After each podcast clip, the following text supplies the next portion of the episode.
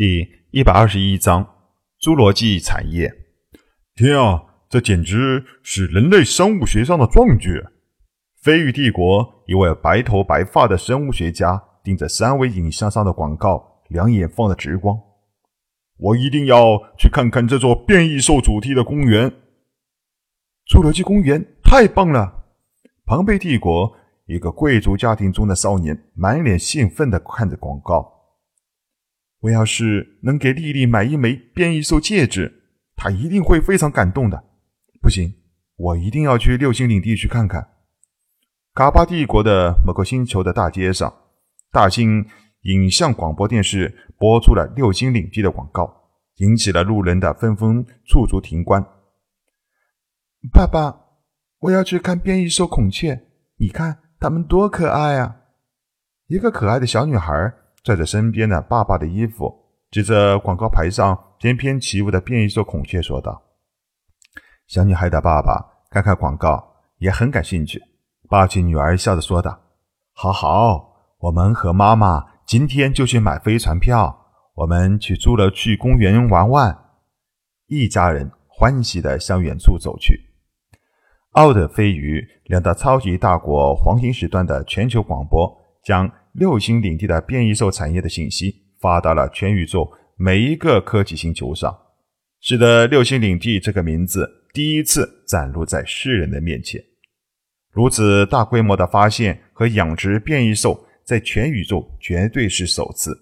各个国家的政府研究部门也对此充满了好奇，不少国家甚至向明勋发了请求合作研究的申请书，被明勋一一拒绝。更是有一些服装厂意识到六星领地的变异兽皮服饰对他们的冲击，一旦广告上所言非虚的话，极有可能以后全宇宙的高端甚至低端变异兽皮服饰市场便会由六星领地一家独大。为了自己的生存，这些服装厂和首饰加工企业纷纷派来调查员，准备对六星领地的变异兽产业情况进行一番调查。六星领地的低端变异兽服饰开创了平民也能买得起、穿得起变异兽皮服饰的先例。不少国家的平民纷纷通过虚拟网络向领地发了询问信，要求网上订购一些低价的变异兽服装。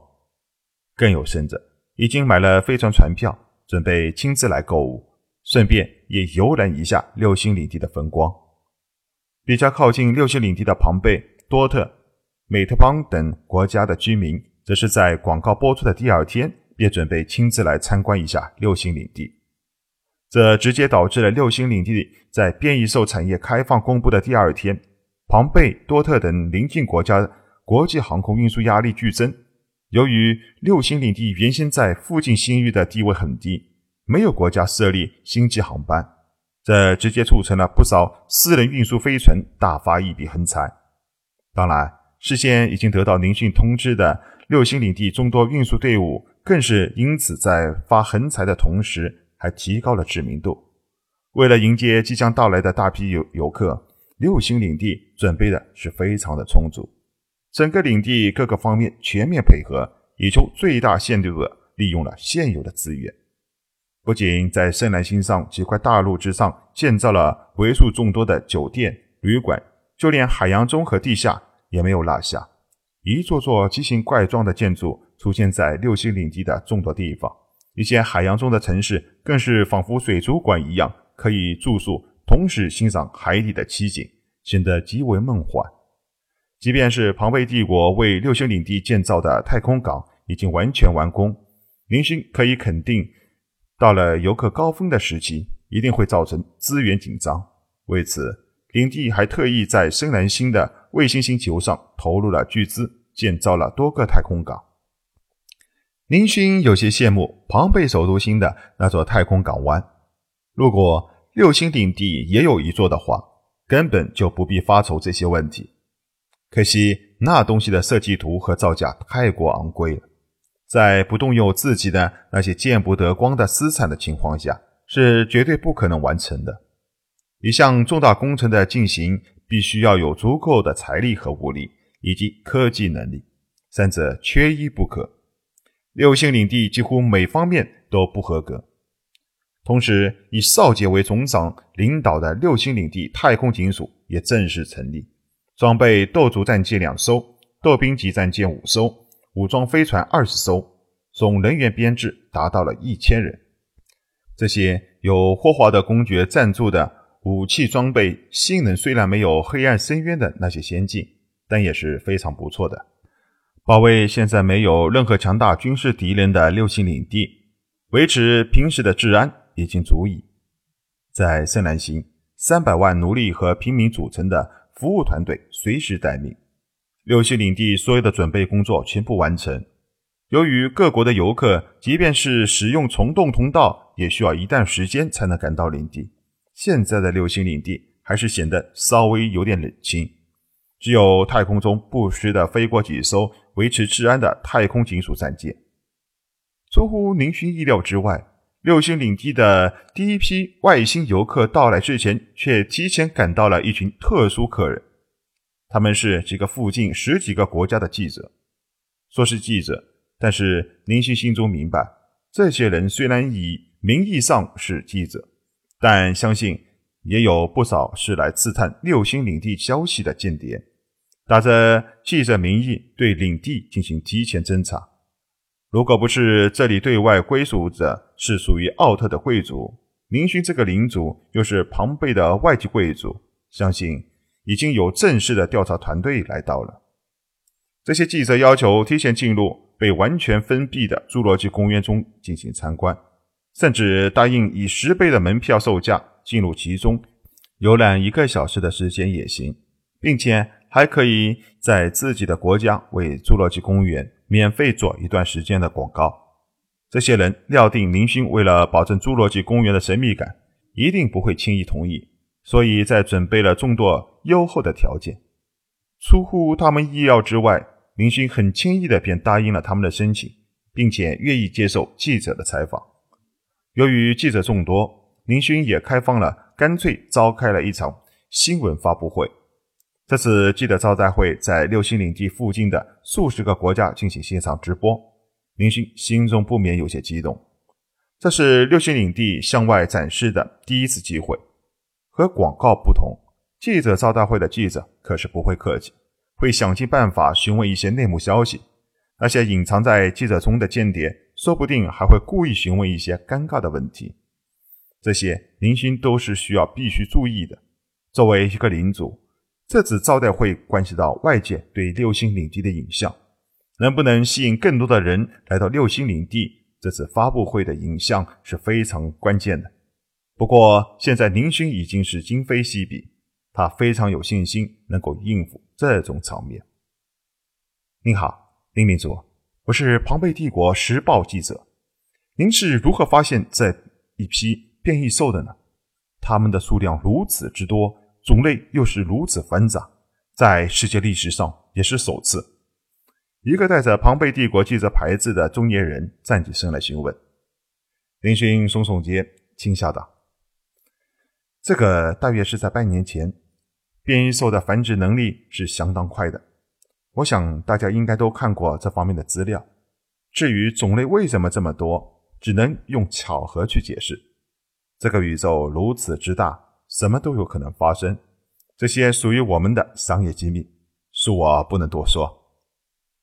你好，我是罗曼帝国通讯社记者，请问林领主，听说你曾经对领地内的贵族实行屠杀政策，您对此有什么解释吗？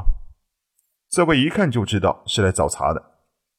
林星不以为意的笑笑，这绝对是谣言。我对领地内的贵族们一向是非常的照顾，只是他们与平民总是闹出矛盾，我也是头痛不已。为了保护贵族，我甚至还为所有的贵族划出一整块大陆居住。这块大陆周围有专门的机器人守卫，防止任何平民进入其中，影响贵族们的生活。大家都要知道，我也是庞贝帝国的外籍贵族。怎么可能会做出损害贵族利益同胞的事情呢？这简直是荒谬，这是污蔑！我要控告他。林勋巧妙地将事情引导到了其他方向，把囚禁贵族说成了保护贵族。那为什么日前在那块发现有大批变异兽主动攻击人类的事情呢？要知道，变异兽只有您有啊！很显然，这位记者不想轻易的让宁星蒙混过去。哦，宁星撇撇嘴，这正是我要说的。我们六星领地变异兽产业中最重要的变异兽来源的问题。我们首先发现变异兽的地方就是在那片居住贵族的大陆。因此，才直接造成我们领地侏罗纪产业的开发和完成。我深深的为那些上升在变异兽口中的贵族们兄弟哀悼。说完，林勋仿佛满脸悲痛的低下头，眼角也仿佛有些湿润。怎么可能？变异兽怎么可能会如此巧合的诞生在那片大陆？那位记者不服气的说道。林星脸色一震，直盯着对方。这位记者朋友。变异兽如何产生的问题，不是你说的算，也不是我说的算。就算是世界上变异兽研究学会的会上来，恐怕也不能给我们一个完美的答案吧。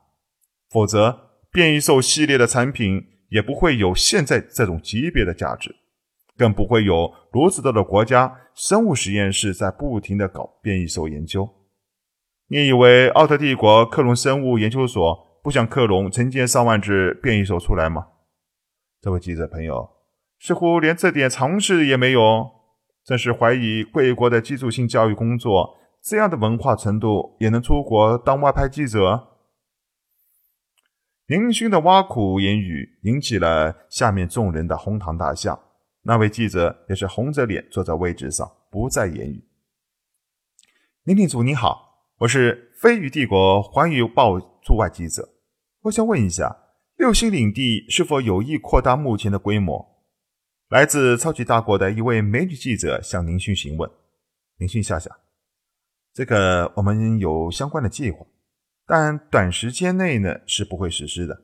毕竟宇宙太大了，我们现在也没有覆盖全宇宙高端变异兽服饰市场的生产力。但是我们可以谋求同一些其他同行进行战略合作。”有意的同行可以联系我们领地总管高宗亮。林勋趁此机会也为领地寻找合适的合作伙伴的事情打广告。高宗亮也风度翩翩地站起身来，和下面的诸多记者点头示意。林勋在记者招待会上的出色表现，使得各国对六星领地的影像有着不少的提升，这对于以后发展有非常大的好处。终于在对外广告的第三天。六星领地的客运飞船队伍从距离六星领地最近的庞贝帝国接来了第一批真正的游客，同时，附近星域几个国家中的一些自己拥有飞船的富贵家庭也相继赶到了六星领地。这批客人总人数不多，仅仅有二十多万人。以目前深蓝星上数亿人口的游客接待能力相比，这显然是微不足道的事情。这批游客中有不少人在侏罗纪公园内的变异兽服饰商业街上大肆购物，许多平民第一次见到物廉价美的变异兽服装，简直是不要钱的一样疯狂买走。刚开始的几天，领地的大多数服务人员还是非常清闲，等到后来，越来越多的外来游客开始涌进六星领地，每天都有接近百万的游客到来，而且这个数字还在不断的逐渐增加。侏罗纪公园那座堪比一块小型大陆一样的岛屿，日接待能力只有一千万游客。一个月之后，林勋不得不下令开始限制售票数量。其他国家服饰集团派出了合作方案商议代表，也在这个时间来到了六星领地。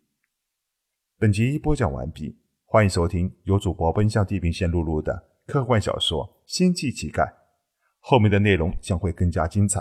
敬请期待。最后，恳请各位听友能够为主播露露的科幻小说点赞，谢谢大家。